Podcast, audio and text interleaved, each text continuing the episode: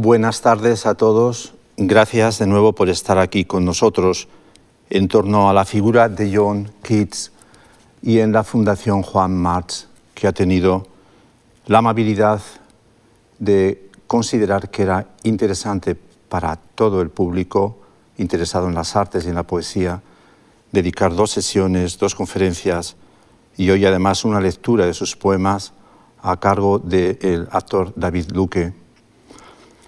Si recuerdan el otro día, terminé hablando de la obra de Keats, de su poesía, y hice algunas reflexiones que me gustaría un poco retomar para reanudar el hilo de aquellas consideraciones del martes pasado.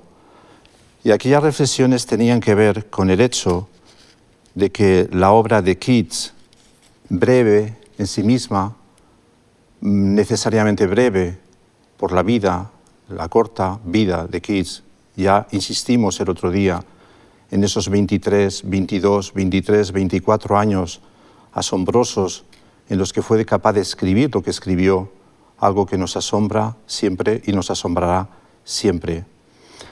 Y decía que esa poesía, que con el tiempo se convirtió, no en su época, no en su época, en absoluto en su época, pero sí en la posteridad, una posteridad que en cierta medida intuyó, como ha ocurrido con algunos grandes, que fueron preteridos en su tiempo, arrinconados en su tiempo, y luego la posteridad los ha reconocido como superlativos. Podría mencionar muchos nombres, porque hay unos cuantos que merecería la pena traer a colación aquí. Pero me quedo ahora con Keats. Y esta obra breve, que con el tiempo adquiere esa prevalencia que adquirió en Inglaterra, fue sometida, dije el otro día, y recuerdo la idea y recuerdo el argumento, fue sometida a una mala lectura, una mala lectura que consistía fundamentalmente en hacer de Keats un poeta esteticista, en cierta medida un poeta escapista, alguien que construye un mundo ideal, ciertamente fascinante, y que nos permite acogernos a él justamente para huir de la realidad, de cualquier realidad en la que nos podamos sentir incómodos, y eso puede ocurrir muchísimas veces. El arte en ese sentido sería un sustituto de la realidad desagradable, de la realidad que no nos sirve para nada, excepto quizás para el dolor, el sufrimiento, el aburrimiento, o cualquiera de esas manifestaciones humanas, sentimientos y vivencias humanas que mm, realmente forman parte quizás de la vida en sí misma. Pero esa lectura que ciertamente eh, eh, existió en Inglaterra durante todo el siglo XIX, incluso comienzos del XX, esa es una mala lectura de Keats, es una injusta lectura de Keats y es desoír absolutamente lo que existía en sus poemas y lo que existió además en Keats como poeta. O sea, él no quiso escribir una poesía estetizante, una poesía ciertamente fascinante desde el punto de vista de su sonoridad, de su maravillosa y seductora retórica, de su ritmo eh, tremendamente fluido. Él no quiso escribir eso. Él tenía, él tenía un don impresionante, cierto, para eso. Pero la finalidad de su poesía no era únicamente, diríamos, centrarse en esa capacidad seductora de su lenguaje y en esa capacidad de construir mundos aparte del mundo en el que vivimos, justamente para refugiarnos en él. Eso es un poco el esteticismo y eso es un poco el escapismo al que muchos mm, se acogieron para engrandecer su figura de una manera, en mi opinión, deformadora. Por el contrario, siguiendo al propio Keats y obviamente siguiendo a muchos otros críticos que vamos a mencionar aquí, la poesía de Keats no es eso, es una mezcla de varias cosas. Desde luego es un lenguaje seductor, un lenguaje absolutamente arrobador, un lenguaje que nos hipnotiza. Realmente es eso, es eso, tiene esa capacidad impresionante. Pero su poesía es un intento de acercamiento al hombre, es un intento de acercamiento al hombre como una entidad compleja, que hay que conocer, que hay que explorar desde una perspectiva que es la que le corresponde a la poesía. esos sentimientos, esa verdadera voz del sentimiento que decíamos el otro día, esos afectos santos del corazón o esa santidad de los afectos del corazón, ese intentar ser humano por encima de todo, siguiendo un poco el predicamento de su maestro, porque fue su maestro realmente en esto y en muchas otras tantas cosas, el poeta que le precedió, William Wordsworth, lo mencionábamos el otro día. Si esto que digo es verdad, y me temo que es verdad, para mí es verdad, es la lectura que yo hago de Kiss y es para mí una evidencia que es así, que son las cosas así. En la lectura, de, en la poesía de Keats, en líneas generales, existe siempre como una tensión, una tensión que podemos calificar de trágica. Hay siempre, lo vamos a ver luego en las lecturas de los poemas que haga David, hay siempre, por un lado, elementos manifiestamente que podemos llamar vitalistas o que, podemos llamar exaltadores de la existencia. El reconocimiento, diríamos, de la sensualidad del vivir, el vivir como un conjunto de glorias infinitas, como dice en un poema precioso que voy a leer ahora. Eso existe por un lado, pero también existe, diríamos, ese pronóstico de la fatalidad, ese pronóstico de la perdurabilidad, ese pronóstico de la fugacidad y de la muerte misma. Y en Kiss se alían, se combinan, luchan entre sí esos dos componentes dramáticamente de una manera que nos resulta extraordinariamente convincente. Eso no es esteticismo, ni de lejos. Eso es sencillamente una interpretación profunda de la existencia humana mediante un lenguaje ciertamente lleno de inmensas capacidades seductoras. Pero no es el lenguaje por el lenguaje, es el lenguaje que es capaz de proporcionarnos esa visión del hombre. Para ilustrar esta idea, se me ha ocurrido, eh, no puede ser de otra manera, leer uno de mis poemas favoritos. Es un poema que no, no va a leer David, eh, y es un poema curioso porque es el comienzo de ese libro que mencioné el otro día, eh, ese libro que se llama Endimión, que se publica en, el, en, 1818, ah, que lo escribe en, 1817 eh, y que recibió esa desoladora y brutal, diríamos, eh, acogida por parte de la crítica conservadora inglesa. Ya dije el otro día que es altamente probable que el hecho de que asociaran a Keats con un círculo de amigos literarios de orientación, diríamos hoy, progresista, crítica con la situación social, política que vivía Inglaterra en el momento, extremadamente conservadora, desde luego, y socialmente terriblemente injusta, como todos ustedes saben, con solo que hayan leído, por ejemplo, algunas páginas de Dickens, es altamente suficiente para entender eh, de qué estamos hablando. Quizás porque le asociaban con ese mundo, con, eh, ese mundo, diríamos, de cierta eh, rebeldía crítica, de esos jóvenes que no estaban conformes con la realidad, quizás por esa razón recibió esa acogida tan desoladora. Sin embargo, como también dijimos el otro día, eh, Kiss no se derrumbó, siguió adelante y luego veremos cómo escribió poemas portentosos. El comienzo de Endimión es una demostración de que uno de los lados que le interesaban a Kiss de la existencia, ese lado celebrativo, puede tener una presencia dominante en nuestra vida como una especie de promesa, de promesa que nos puede acompañar iluminadoramente durante nuestra existencia. Es verdad que en el comienzo de este, en, esta entrada a, Endimión, para mí es lo mejor del libro, sinceramente, lo tengo que reconocer, y algunos otros pasajes que ya mencioné el otro día.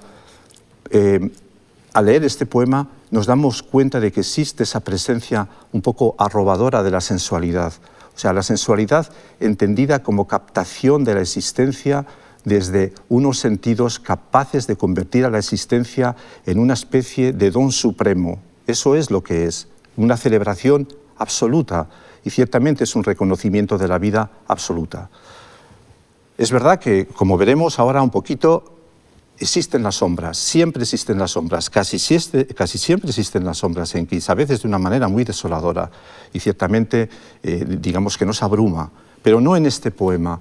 Y me gustaría que ustedes se quedaran un poco también con esta idea de que en Kiss existe esta exploración de una especie de vitalidad prometedora que nos acompaña y que nos puede acompañar durante nuestra existencia justamente para combatir aquello que nos puede, al mismo tiempo durante nuestra existencia, nos puede arrinconar y muchas veces nos puede derrumbar.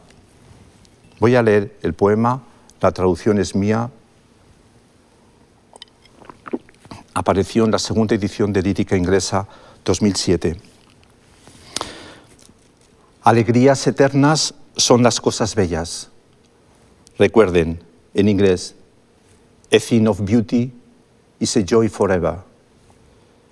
Nunca conocerán la muerte con su encanto elevado y serán para nosotros tranquilas enramadas y formas de dormir con los más dulces sueños, entre suaves latidos de un dulce bienestar. Por eso guirnaldas florecidas todas las mañanas nos unen a la tierra, a pesar del desánimo, de la escasez inhumana de personas nobles, de los días sombríos, de los insalubres y tenebrosos caminos que tenemos que recorrer. Sí, a pesar de esas sombras, retiran el negro velo de nuestro negro espíritu, figuras hermosas como el sol y la luna, y los viejos y nuevos árboles que dan benditas sombras a las simples ovejas, y los narcisos de todo el mundo verde que son, del que son habitantes, y los claros arroyos que frescos matorrales contra el tórrido calor para ellos mismos alzan, y los helechos en la fronda del bosque, donde las rosas admilcreñas esparcen su esplendor, y los grandiosos destinos que hemos imaginado para los muertos que han sido poderosos, y las hermosas leyendas que nos han relatado o que hemos leído, innumerables fuentes de inmortales bebidas que nos regala el cielo. Y nos sentimos y no sentimos todas esas esencias solo por una hora, no. Así como a los árboles que susurran alrededor de un templo los queremos tanto como al mismo templo, así también la luna, la apasionada poesía, las glorias infinitas nos persiguen hasta convertirse en prometedoras luces dentro de nuestra alma y se nos pegan tanto que brille el sol o se nuble el cielo, siempre estarán con nosotros, o si no, moriremos. O sea, las cosas bellas, a thing of beauty, is a joy forever, es una alegría para siempre. O sea, hay algo perdurable para siempre. Y eso, algo perdurable para siempre, es eso que llamaba Kiss de una manera muy genérica y que quizás fue la que causó algunos malentendidos a la hora de leerle como poeta, son las cosas que perduran. Y si esas cosas que perduran y se nos pegan a nosotros y nos acompañan y se convierten en prometedoras luces, si eso es así, diríamos, la existencia tiene un horizonte al que podemos, diríamos, saludar y celebrar. Si eso es así, probablemente ganaremos una batalla importante, que es la batalla de vivir la vida que nos corresponde, no mirando a la muerte, sino superándola, en cierta medida. Fíjense que Kiss no se olvida de, nombrar, como acostumbra tantas veces, el desánimo, los días sombríos, los insalubres y tenebrosos caminos que tenemos que recorrer. No se olvida de eso, ni se olvida tampoco de ese velo negro de nuestro negro espíritu. No se olvida de eso. El, velo negro de nuestro negro espíritu. No se olvida de eso. Eso está ahí. Pero si encontramos en nuestra captación de lo que existe desde el entusiasmo celebrativo, encontramos razones para incorporarlas a nuestro ser, dice él, se nos pegan dentro de nuestra alma, puede que sean las prometedoras luces que nos puedan hacer vivir la vida que probablemente merezcamos vivir. Esto no es esteticismo para nada, esto es otra cosa, es otro mundo, por eso no puedo entender semejante lectura. Esto le debe mucho a un poema maravilloso de, William Wordsworth, ese poeta inglés, 25 años más, más mayor que él, del que tanto aprendió Keats, porque eh, escribió Wordsworth un poema muy parecido a este, en la misma dirección, que ya lo mencioné el otro día, que se llama Tinten Abbey, que quiere decir que cuando tú visitas un lugar que has amado, esas emociones del amor que redescubres te acompañarán por siempre y te ayudarán a vivir en los momentos más oscuros de tu existencia, porque recurrirás a esa luz y esa luz te ayudará a sobrepasar esos momentos que inevitablemente vas a tener. Les dije el otro día que el plan era también hablar de las cartas de Keats. No podemos dejarlas de lado, porque primero porque, porque se ha publicado ese libro que, bueno, que he hecho yo, a fin de cuentas, que lo he traducido, lo he prologado, todas esas cosas, ¿no? pero sencillamente por estar profundamente convencido del interés mm, absoluto para los interesados en estas cosas de, de, un libro como ese. Pero es que además las cartas de Keats nos dan una pista fundamental sobre muchas cosas que voy a comentar a grandes rasgos, pero una fundamental, y es que eh, este, eh, Keats era un prosista, o sea, él tenía prosa, escribía en prosa. O sea, nosotros le conocemos como poeta, solamente hemos leído sus versos, habitualmente nadie, nadie, en el mundo anglosajón obviamente sí, por supuesto, eh, pero habitualmente Keats es un poeta, le conocemos como poeta, como un gran poeta, ya sabemos que lo es, pero no hemos leído a veces su prosa, y su prosa está en sus cartas, y por lo tanto Keats es por un lado un poeta que escribe en verso, es también un prosista, y en ocasiones cuando escribe en prosa, muy pocas veces se permite lujos que obviamente rozan a absolutamente la poesía. En algunos pasajes está claro que está este poeta arrebatador que, leemos con ese poderío sensual, esa plenitud de los sentidos que tiene en su lenguaje, también lo encontramos en su prosa. Em, pero las cartas son también una forma de acercarnos a la personalidad de Keats. Yo el otro día, si ustedes recuerdan, yo mencioné, cuando hablé un poco de la biografía de Keats, yo mencioné, me hice, hice de referencia a la necesidad por eso esas pinceladas biográficas del otro día, para darles algunas pistas cruciales sobre la existencia de Keats, que fue particularmente, diríamos, desdichada en ese sentido, ¿no? pero que eran necesarias para conocer al hombre, desde luego, al hombre que ha escrito esos poemas. No los ha escrito ninguna fantasía, ninguna sombra, ningún fantasma, eh, como a veces han querido, eh, dije el otro día, ciertos críticos, ¿no? desnudar de toda, eh, diríamos, dimensión autorial a, escritos que, veneramos o que nos importan mucho. ¿no? no estoy yo en eso. Entonces las cartas nos permiten entrar en el territorio humano de Keats y nos, nos permiten conocer al hombre que fue, el hombre tal como se expresó ante los corresponsales, ante las personas a las que, escribí, a las que escribió cartas durante cuatro años, desde el año 16 hasta el año 20, el último eh, la última que escribe es a finales de noviembre del año 20, cuando ya realmente está muy enfermo, y se la, escribe, desde Italia a su amigo Charles Brown, una carta absolutamente impresionante y maravillosa desde todos los puntos de vista. Entonces estas cartas nos permiten conocer al hombre, el hombre que escribió estos poemas, eh, nos permiten saber cómo era, cómo se veía a él mismo, porque las cartas en cierta medida tienen esa dimensión de un autorretrato no querido, no voluntario, pero leyéndolas nos hacemos una idea de cómo era él, cómo se veía como persona en muchos aspectos de la vida, porque eh, las cartas tienen la peculiaridad de que tratan y abordan temas de distinta naturaleza. Y eh, esa naturaleza es la riqueza que tiene este documento insólito, que son estas cartas que se fueron recopilando a lo largo del tiempo en un proceso bastante complejo de, mm, cómo fueron, digamos, conservadas, cómo fueron reunidas. Eh, hay la suerte o existió la suerte de que los amigos, los, eh, los que recibían las cartas, Muchos de ellos, bueno, obviamente guardaron las cartas porque si no, no se hubieran podido rescatar, pero las guardaron porque realmente eh, sabían que tenían una pequeña joya, no hay ninguna duda. Entonces estas cartas se fueron publicando a mucha distancia de la muerte de Keats.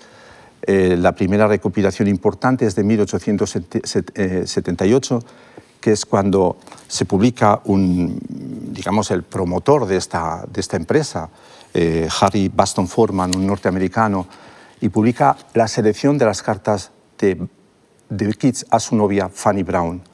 Es la primera selección real como tal, autónoma, presentada al público como tal, que se, que, se editó y que fue como mm, supuso un revuelo en el mundo victoriano, por una razón que, realmente me llama la atención y que tiene mucho que ver con lo que he dicho antes a propósito de la poesía de Keats.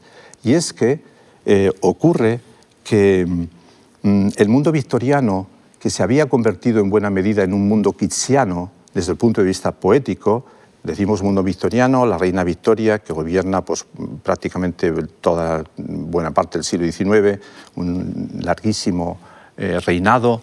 Eh, ese, mundo victoriano que era keatsiano, que había adoptado la poesía de Keats como, casi como una bandera en muchos sentidos, se quedó escandalizada o escandalizado cuando descubrió que Keats no era esa figura más o menos artificialmente construida de un mundo ajeno convertido en una cápsula estética sin nada que ver con las contaminaciones de la existencia. Al descubrir que Keats era un ser humano que escribe con una complejidad psicológica importante que se desnuda totalmente ante su novia y que nos permite ver a un hombre ciertamente atormentado, muchas veces torturado, muchas veces enrevesado, muchas veces injusto eh, con su propia novia, etc., esto les pareció un escándalo y reaccionaron de una manera ciertamente antipática y vinieron a decir cómo es posible que Keats escribiera esto y cómo es posible que se haya publicado. ¿no? Bueno, la empresa siguió terminó en 1958 cuando un profesor americano, eh, eh, mm, Edward Rollins, Heider Edward Rollins, publicó las cartas en Harvard y ya ahí tenemos ya unas 240 cartas que son las que más o menos carta arriba, carta abajo, porque hay siempre algún tipo de, eh, ha habido algún tipo de incorporación, ciertos, mm, digamos, eh, pequeñas historias en el mundo de la erudición que no, no viene aquí al cuento tener, considerar ahora. ¿no? Entonces, em, este es el documento que eh, yo quiero presentar aquí también y quiero hacer algunas reflexiones sobre él.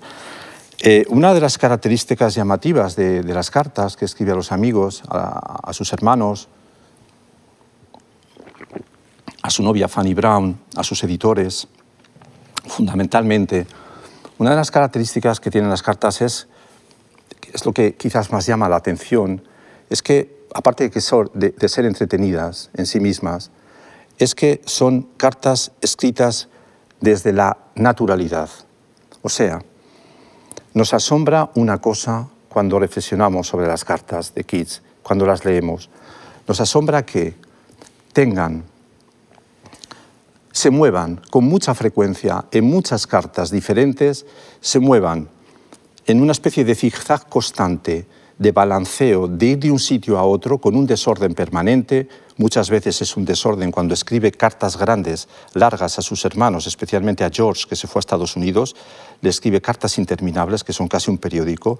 Entonces es realmente divertido ver cómo digamos, lucha consigo mismo por sacar noticias que pueda contar a su hermano y a veces le dices que no tengo nada que contarte, déjame que, abandone la escritura porque es que ahora mismo no tengo nada que contarte. Entonces, digamos, es la pura naturalidad. O bien cuando nos dice, es una cosa que me conmueve mucho, cuando nos dice, porque también te sitúa en un ambiente que no es el nuestro, cuando nos dice, le dice a su hermano, voy a dejar de escribir porque la, vela se está apagando y, realmente ya no tengo más, tengo que irme a la cama, ¿no? Bueno, este tipo de anécdotas.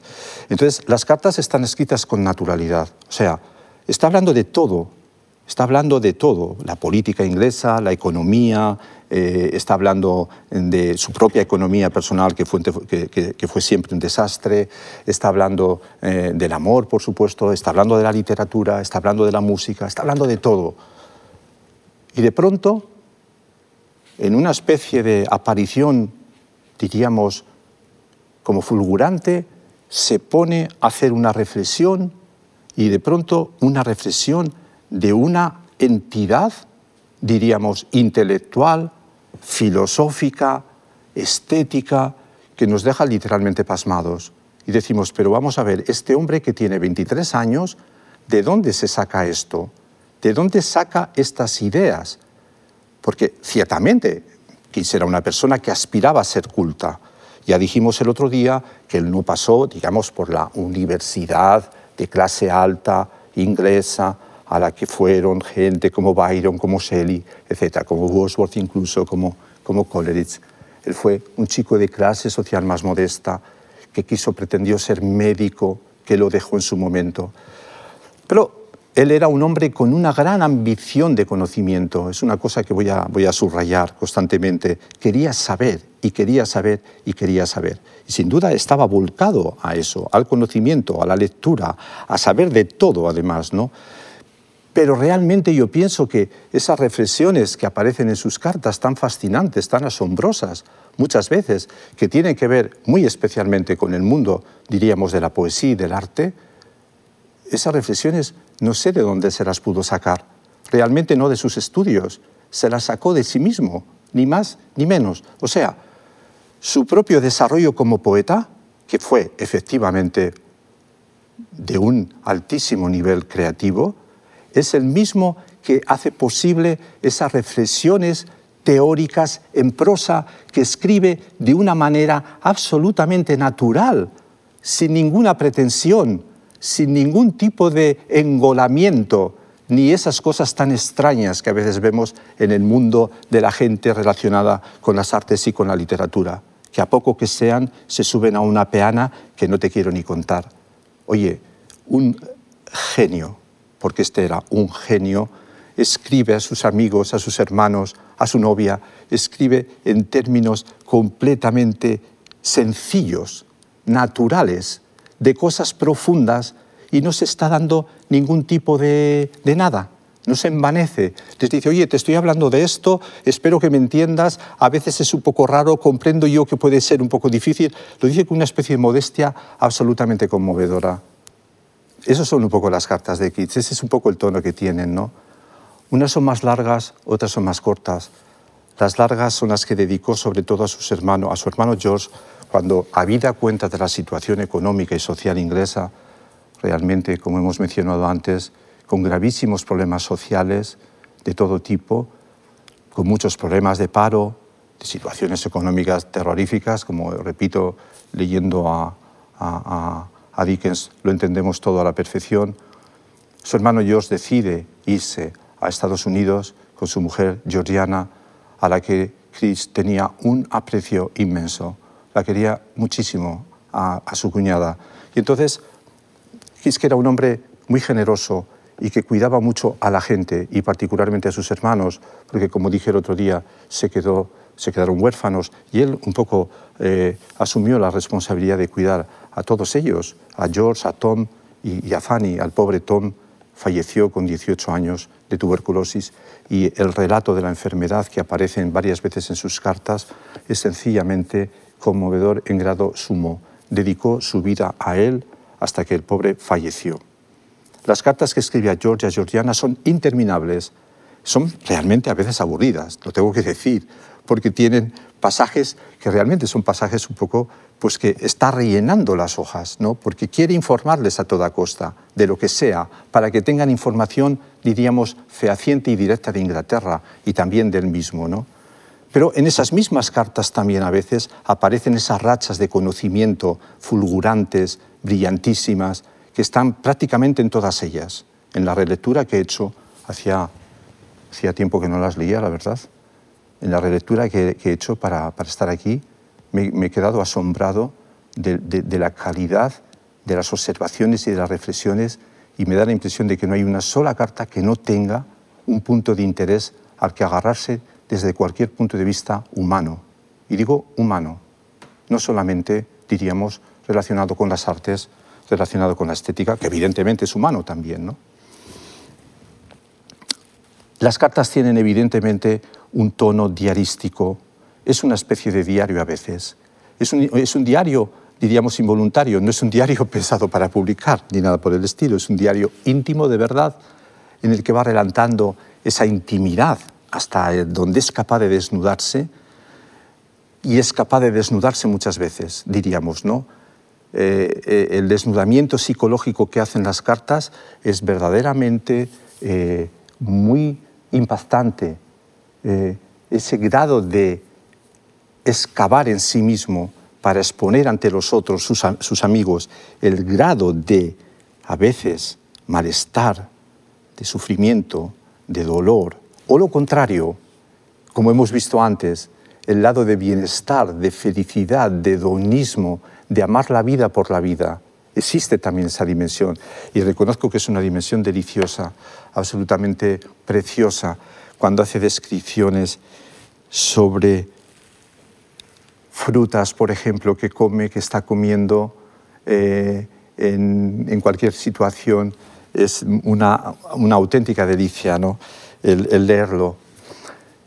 Eh, las cartas presentan a un Kiss contradictorio y esta dimensión de su personalidad contradictoria es, yo creo que, la que nos permite entender quizás esa contradicción profunda que late en su poesía y a la que he hecho referencia antes.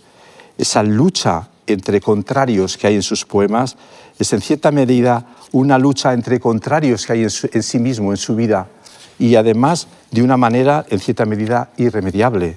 O sea, está presente permanentemente. Keats se fiaba mucho, tenía una fe inmensa en sí, como, eh, en sí mismo como poeta. Esto me encanta recordarlo, la verdad. Porque cuando lo leí por primera vez me quedé pasmado. O sea, yo, no, lo entendía. Era muy joven, claro. Ahora, ahora ya sí que creo que lo entiendo. Cuando lo leí por primera vez tenía, no sé, 30 años, bueno, muy joven. Ya si pienso en Keats, pues era ya un mayor, evidentemente, ¿no? Pero para mí era todavía muy joven, ¿no? Cuando leí aquella frase, cuando preparé ese libro que les mencioné el otro día, Lírica Inglesa del siglo XIX, me encuentro con esa frase que le dice a sus dos hermanos, a George y a Tom, en una carta, les dice, tiene 22, tiene 23 años, eh, tiene 23 años, subrayo esto, y les dice, sé que estaré entre los poetas ingleses. Sé que estaré entre los poetas ingleses. ¿Cómo es posible? ¿Cómo lo sabes? ¿Quién te lo ha dicho? ¿Qué seguridad tienes si tus libros han recibido un parapalo impresionante y si nadie te tiene demasiado en cuenta en el mundo literario inglés? Porque nadie le tenía demasiado en cuenta en el mundo literario inglés. ¿De dónde ha salido esa seguridad? ¿Quién te ha dado esa seguridad? Es la misma que me encuentro en otros grandes creadores que tampoco ha sido tenidos nada en cuenta y que sin embargo tenían una seguridad en sí misma, eh, digamos, abrumadora. Ya lo mencioné creo el otro día y, pensemos en un Cézanne ahí realmente apartado, arrinconado en el sur de Francia, siempre abandonado, siempre cerrándole las puertas, los medios institucionales parisinos y demás, y él siguiendo su camino para ser uno de los grandes, mientras que otros mindundis de su época pues se llevaban todas las... Y él tenía fe en sí mismo. Si leemos la correspondencia de Cézanne, él tenía claramente fe en sí mismo.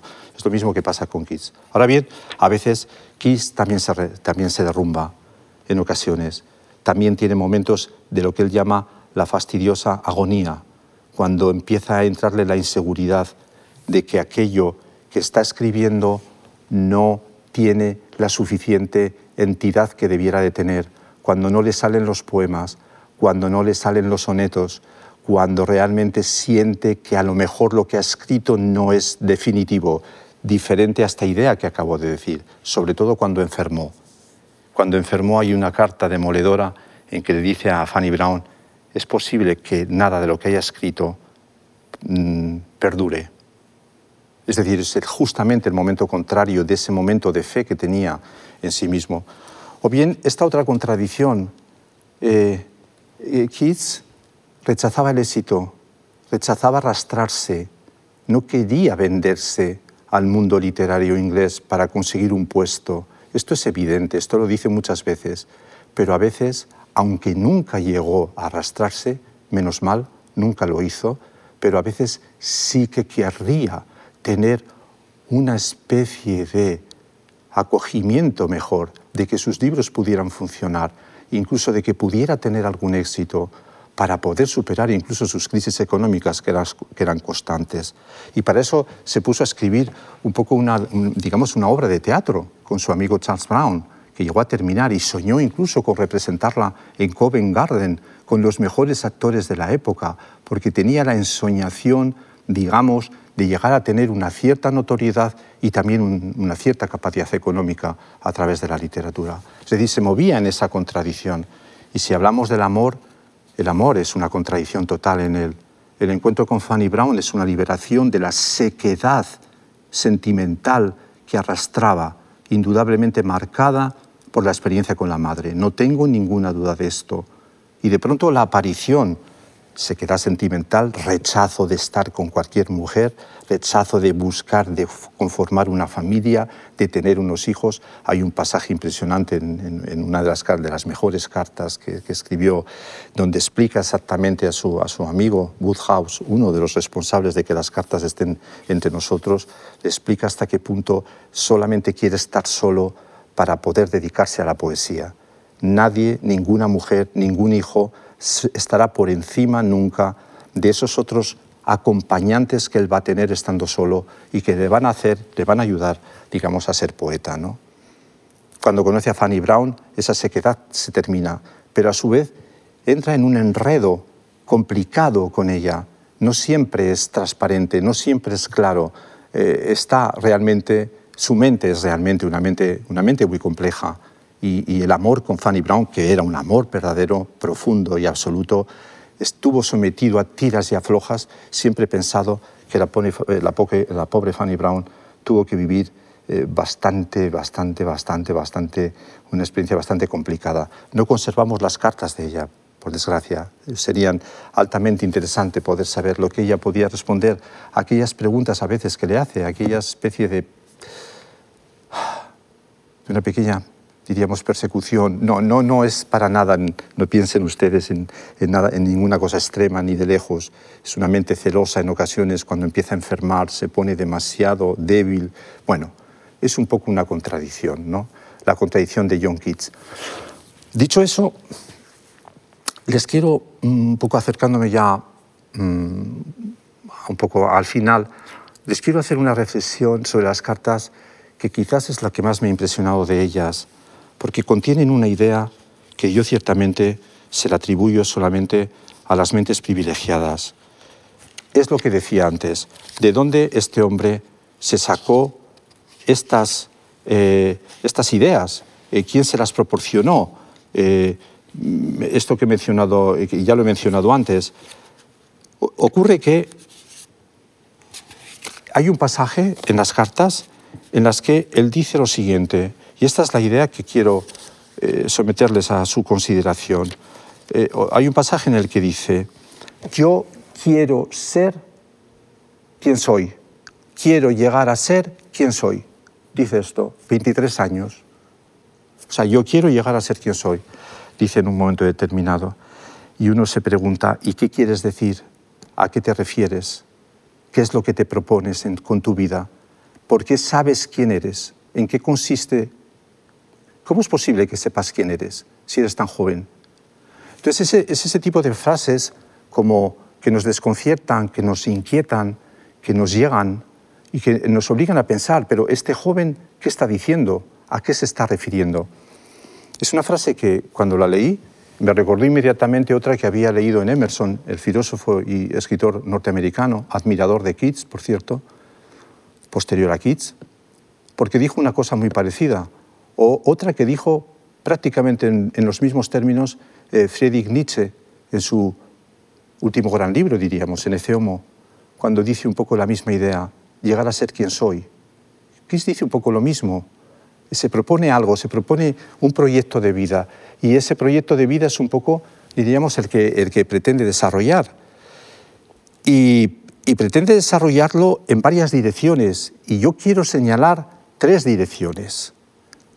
Una es una dirección ética, es decir, Kiss se propone hacer del mundo algo mejor, así de claro, y lo dice varias veces, incluso estando en su lecho de muerte, le dice a su amigo Joseph Seven una, una frase impresionante cuando le dice, no puedo entender cómo una persona como yo, que he intentado hacer el bien, me he visto tan vapuleado tantas veces en la vida la existencia, ¿no?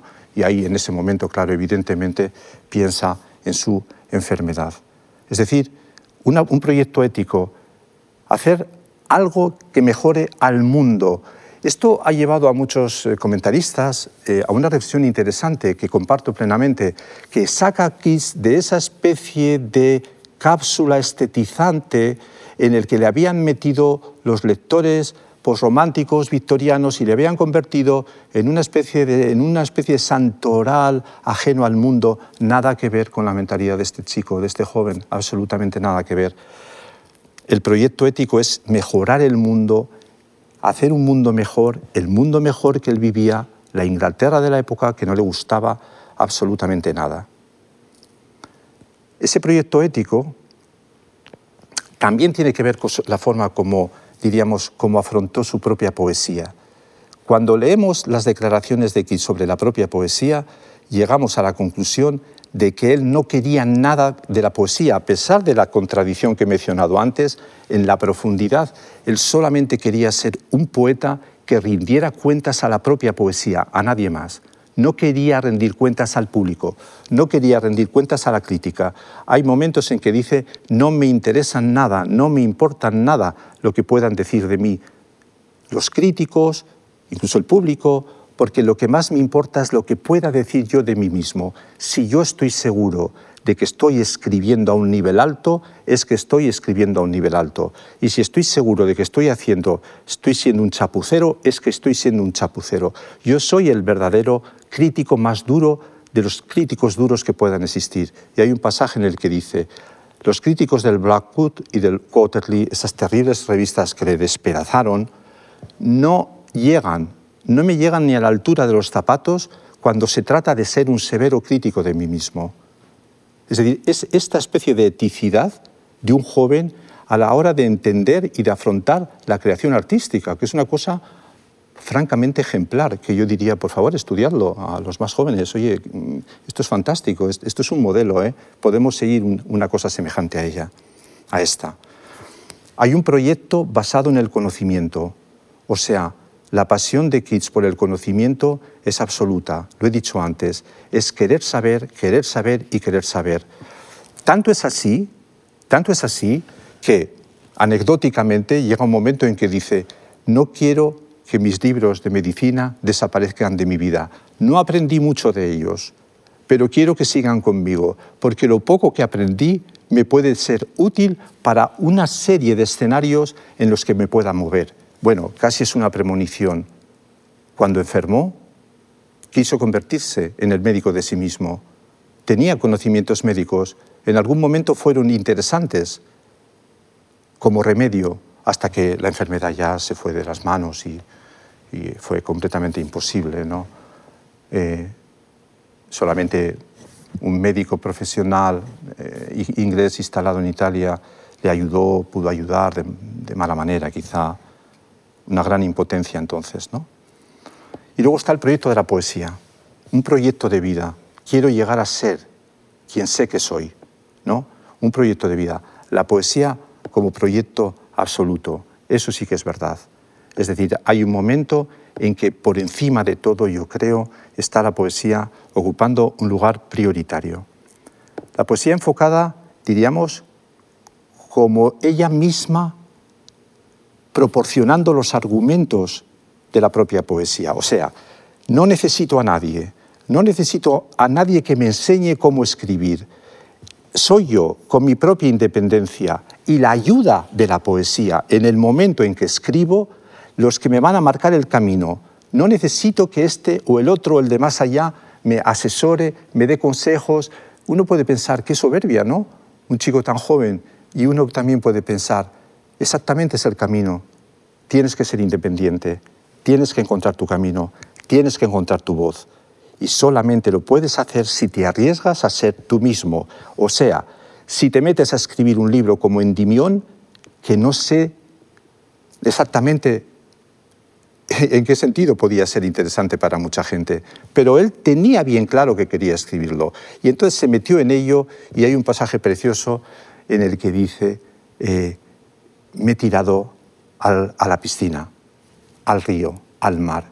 me he codeado con las rocas, me he codeado con la arena, he forcejeado, he luchado, pero he aprendido, he aprendido a salir adelante metiéndome en el follón que significó escribir este libro y lo he terminado por escribir. Solamente así puedes aprender, dice.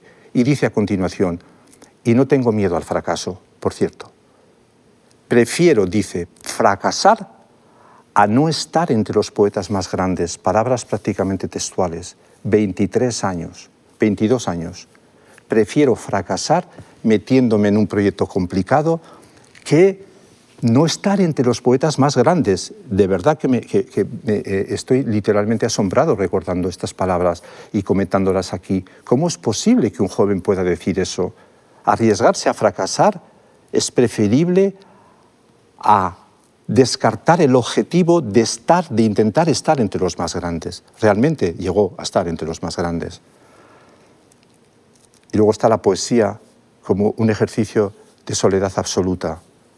Realmente, mm, diríamos, incompatible con cualquier otra eh, competencia posible.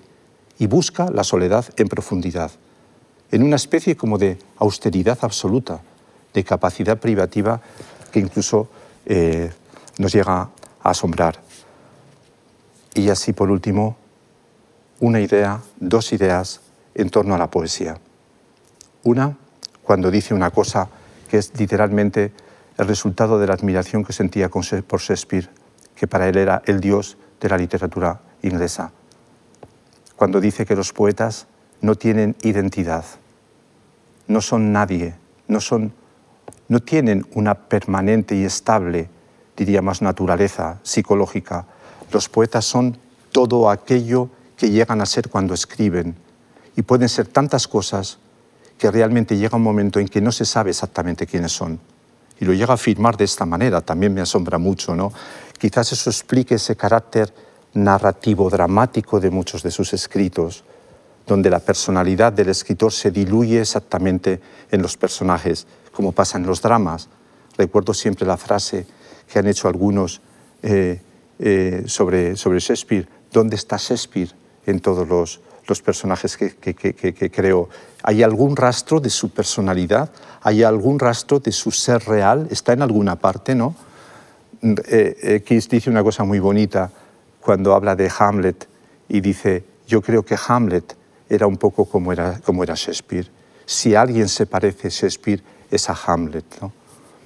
Y luego, por último, la, última idea, ya con esto sí que termino y dejo paso a David, em, la idea de que mm, los poetas, lo que llamó la capacidad negativa, negative capability, cuando dice que los poetas son aquellos seres que saben aguantar la incertidumbre, que no necesitan, que no necesitan certezas, que se mueve muy bien en el ámbito de la duda, porque quizás escribir es explorar la incertidumbre y explorar la duda permanente.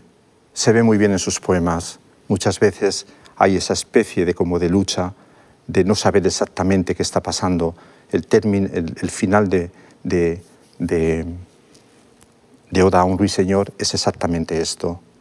¿Qué ha pasado aquí? ¿Ha sido esto? ¿Ha sido lo otro? Bien. Gracias hasta aquí llegamos, llega mi exposición y a partir de ahora ya David va a leer cuatro poemas de, de Keats que son Oda a un ruiseñor, Oda a una urna griega, Oda al otoño y Oda a la melancolía. Las cuatro grandes odas de Keats que las escribió en un momento de creación fulgurante que fue en el año 19.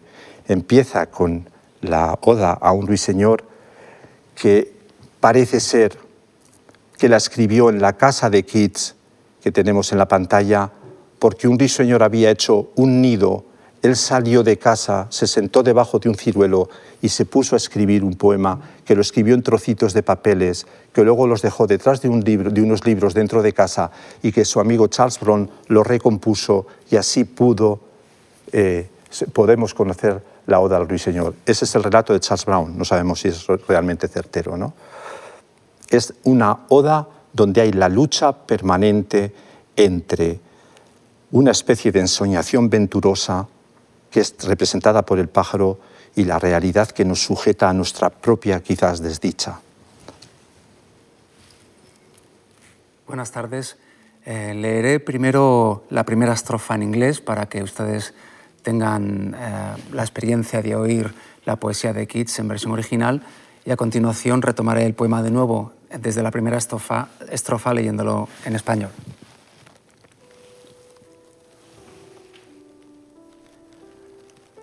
Ode to a Nightingale.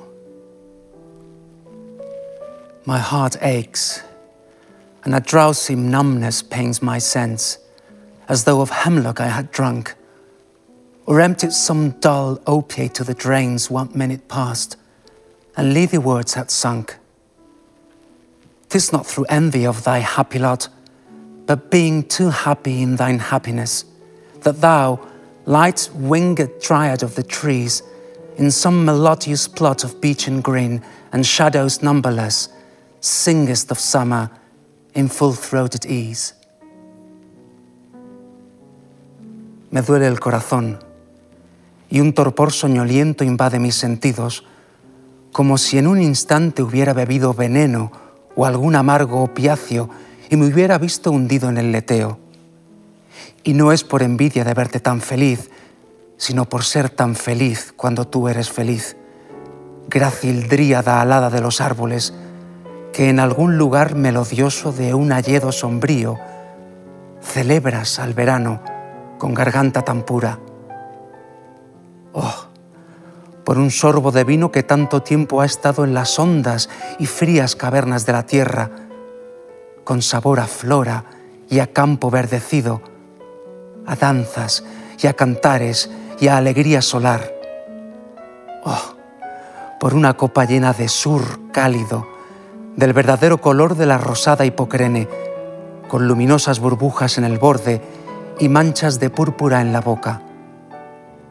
Si pudiera beberlo y dejar este mundo y perderme contigo en el bosque sombrío, perderme lejos, desaparecer y olvidar lo que tú entre las hojas jamás has conocido, el cansancio, la fiebre y la inquietud.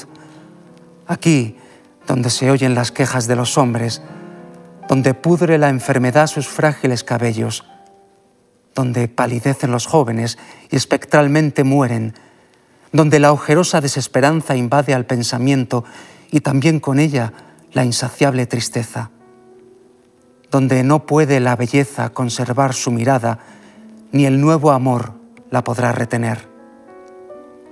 Lejos, lejos, y volaré hacia ti, no en el carro de Baco y sus leopardos, sino en las alas invisibles de la poesía, aunque la tórpida mente ponga siempre trabas.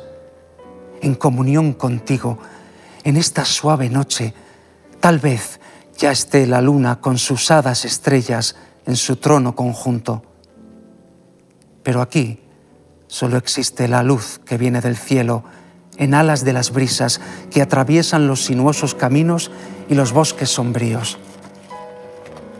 No puedo ver si hay flores a mis pies, ni si algún dulce incienso cuelga de las ramas, pero sí puedo atisbar en la noche balsámica las dulzuras que regala la propicia estación al grillo y a la hierba, al árbol y a sus frutas, al espino florecido y a la bucólica eglantina, a las frágiles violetas envueltas en sus hojas y a la rosa almizcleña, primogénita de mayo con su color rojo repleto de rocío, y al murmullo que al volar hacen los insectos en las tardes de estío.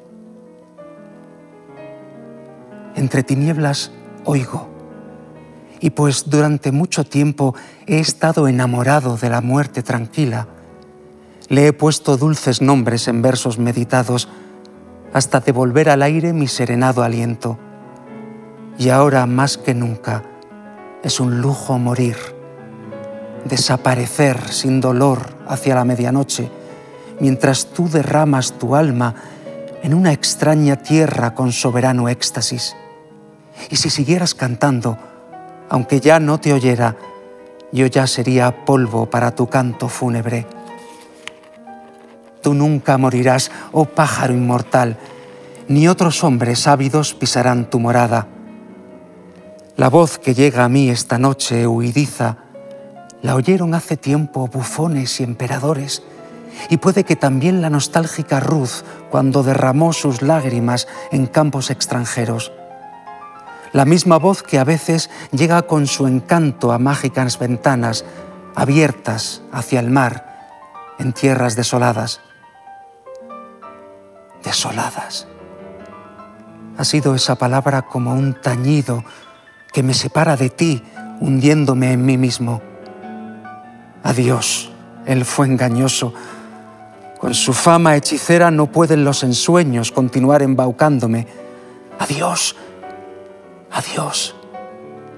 Se pierden por los prados, por las suaves colinas y los ríos tranquilos tus cantos quejumbrosos que ahora se han hundido en los valles próximos. ¿Era una visión? ¿O soñaba despierto? ¿Ha oído esa música?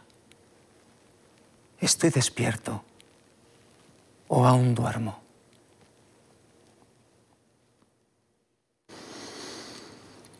Oda a una urna griega es otra de las grandes odas de Keats que escribió en, ese, en esa primavera prodigiosa del año 19, que luego se publicó en el año 20. Volvemos un poco a las confrontaciones trágicas, al ámbito sereno, eterno, perdurable, de esas figuras reflejadas en un jarrón griego y volvemos un poco a la perdurabilidad, a la fugacidad, al sentimiento de decaimiento que acarrea siempre la vida humana.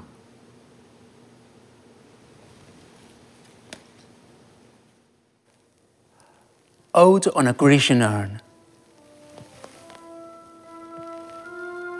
Thou still unravished bride of quietness, thou foster child of silence and slow time, sylvan historian, who canst thus express a flowery tale more sweetly than our rhyme. What live French legend haunts about thy shape of deities or mortals, or of both, in temper or in the dales of Arcady? What men or gods are these? What maidens loath? What mad pursuit? What struggle to escape? What pipes and timbrels? What wild ecstasy? Tú todavía inviolada esposa de la quietud, criatura del silencio y del pausado tiempo, narradora del bosque que así puedes contar una historia florida con mayor dulzura que mi canto. ¿Qué leyenda orlada de hojas despierta tu figura de dioses o mortales o de ambos en el Tempe o en los valles de Arcadia? ¿Qué hombres son esos o qué dioses? qué doncellas esquivas, qué loca persecución, qué afán por huir, qué timbales y flautas, qué éxtasis salvaje. Son dulces las canciones oídas, pero aún más dulces son los que, las que no oímos. Seguid, pues, flautas sonando, no para el oído, sino con más embeleso, tocad para el espíritu esas mudas canciones hermoso adolescente, debajo de esos árboles no puedes dejar tu canción, ni nunca esos árboles se quedarán desnudos. Nunca, audaz amante, nunca podrás besarla aunque cerca de ella estés. Pero no sufras. Aunque no logres tu deseo, no podrá marchitarse, porque siempre la amarás y siempre será hermosa. Felices, ah, felices ramas, que no podéis derramar vuestras hojas ni decir adiós a la primavera. Y tú, feliz músico, incansable, siempre tañendo canciones eternamente nuevas. Amor más feliz, más feliz, feliz amor, cálido siempre y aún por ser gozado, anhelante siempre y joven para siempre. Todo aquí respira muy por encima de la pasión humana que deja el corazón dolorido y hastiado, la frente enfebrecida y la lengua abrasada. ¿Quién es esa gente que va hacia el sacrificio? ¿A qué verde altar, misterioso oficiante, conduces esa vaquilla que muge a los cielos con sus lomos sedosos cubiertos de guirnaldas? ¿Qué pequeña ciudad junto a un río, o el mar, o en el monte erigida con una ciudadela, se ha quedado sin gente en esta piadosa mañana? Pequeña ciudad, Quedarán para siempre tus calles silenciosas y no habrá alma que regrese a ti para explicar por qué están tus calles desiertas. Oh, forma ática, hermosa compostura de hombres y doncellas en mármol cincelados, guarnecidos de ramas y de maleza hollada. Tú, figura silenciosa, fría pastoral, atormentas nuestra alma como lo hace la eternidad. Y cuando la vejez devaste a esta generación, tú quedarás entre otros dolores distintos de los nuestros, amiga del hombre a quien dirás, la belleza es la verdad y la verdad belleza. Eso es todo. Y no otra cosa necesitáis saber sobre la tierra.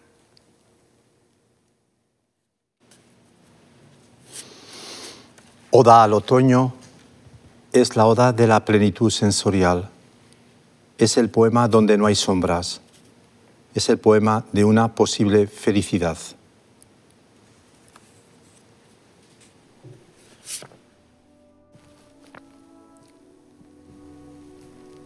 To autumn.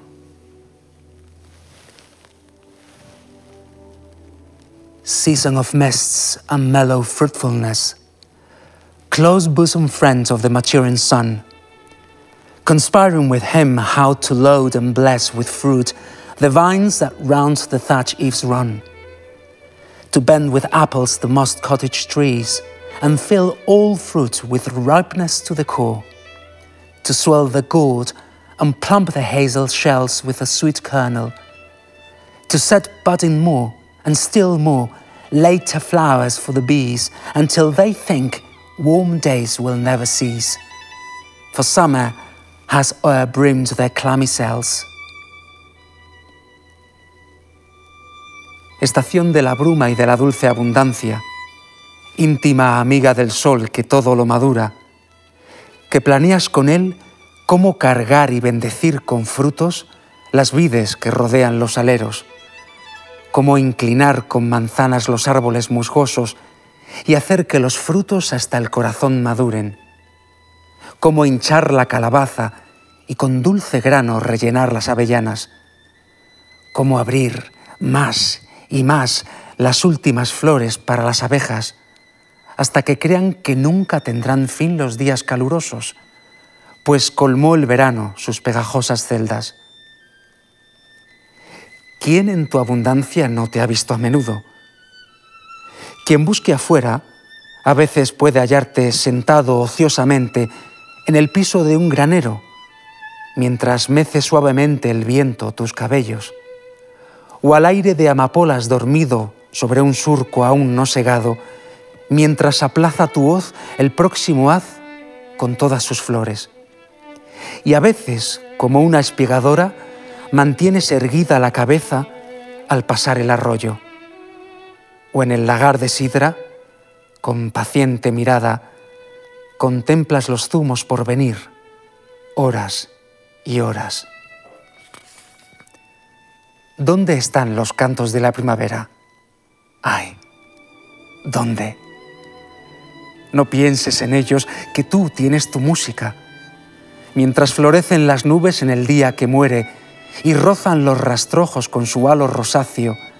Entre los sauces del río, en coro dolorido, se quejan los mosquitos y van y vienen según se va la brisa o reaparece. Y balan en las colinas con fuerza los corderos, cantan los grillos en el seto. Con dulce trino silba el petirrojo en el, jardín cercado y bandadas de golondrinas se agitan en el cielo. Oda a la melancolía es una demostración una vez más de que la tristeza, el dolor, no pueden ser superados ni siquiera por el placer, porque en el seno del placer, en el seno de la dicha, vive exactamente la melancolía.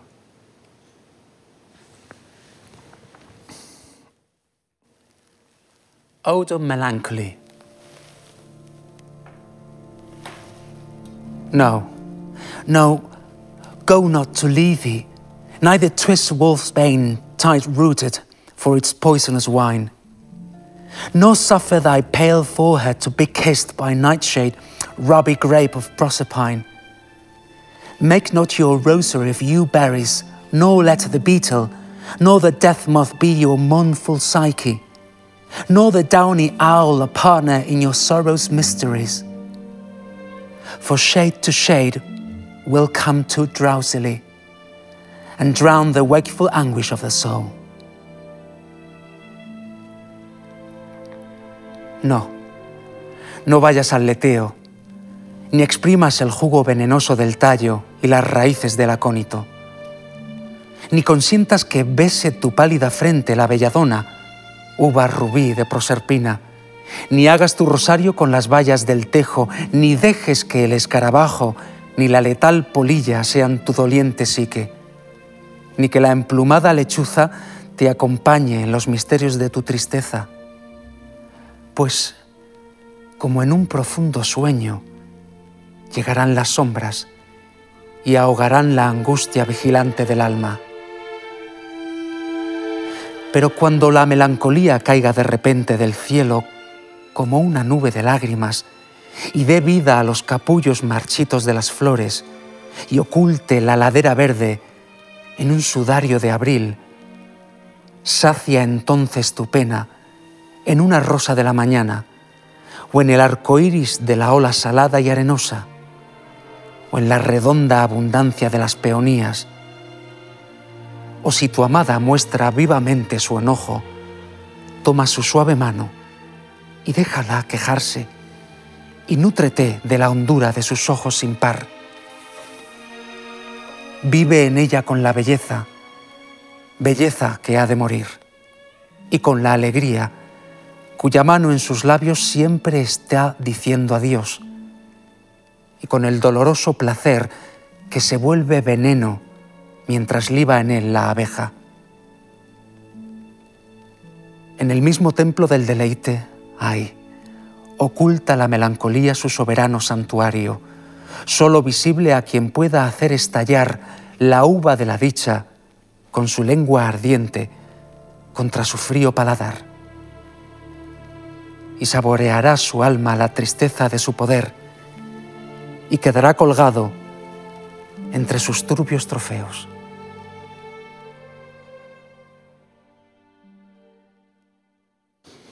Keats escribió a Fanny Brown cartas llenas de amor y a veces también de inquietud y desesperación.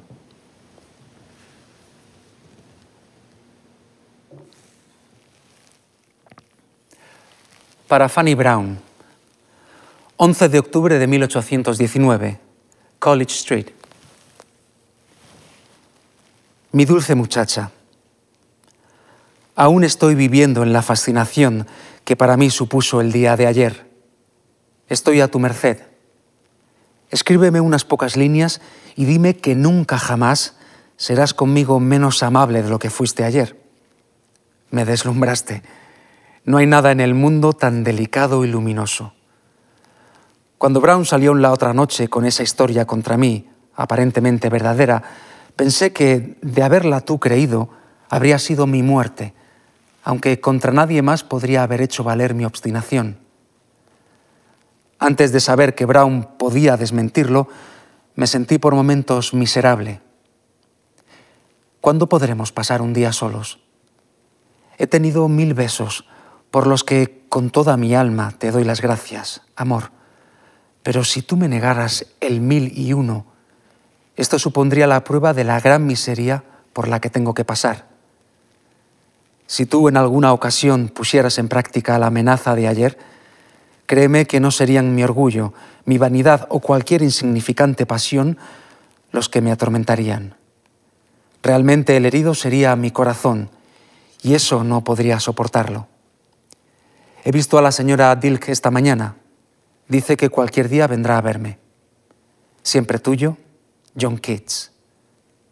Ay, corazón mío. Para Fanny Brown, 13 de octubre de 1819, 25 College Street. Mi queridísima muchacha, me he puesto en este momento a pasar a limpio algunos versos. No puedo avanzar si de algún modo no me siento contento. Tengo que escribirte una o dos líneas y comprobar si eso servirá para apartarte de mi mente por un tan corto periodo de tiempo. Mi alma no puede pensar en otra cosa. Ha pasado el tiempo en que tenía el poder de avisarte y advertirte contra la poco prometedora mañana de mi vida. Todo se me olvida excepto volver a verte. Mi vida parece detenerse ahí, pero no veo más allá. Tú me has absorbido. En estos momentos tengo la sensación de estar disolviéndome. Sería exquisitamente miserable si me faltara la esperanza de verte pronto. Me daría miedo alejarme mucho de ti. Mi dulce Fanny, ¿nunca cambiaría tu corazón? Amor mío, lo hará. Mi amor ahora no tiene límites. Recibí tu nota aquí mismo. No puedo ser más feliz estando lejos de ti y más rico que un barco de perlas. No me amenaces ni siquiera en broma.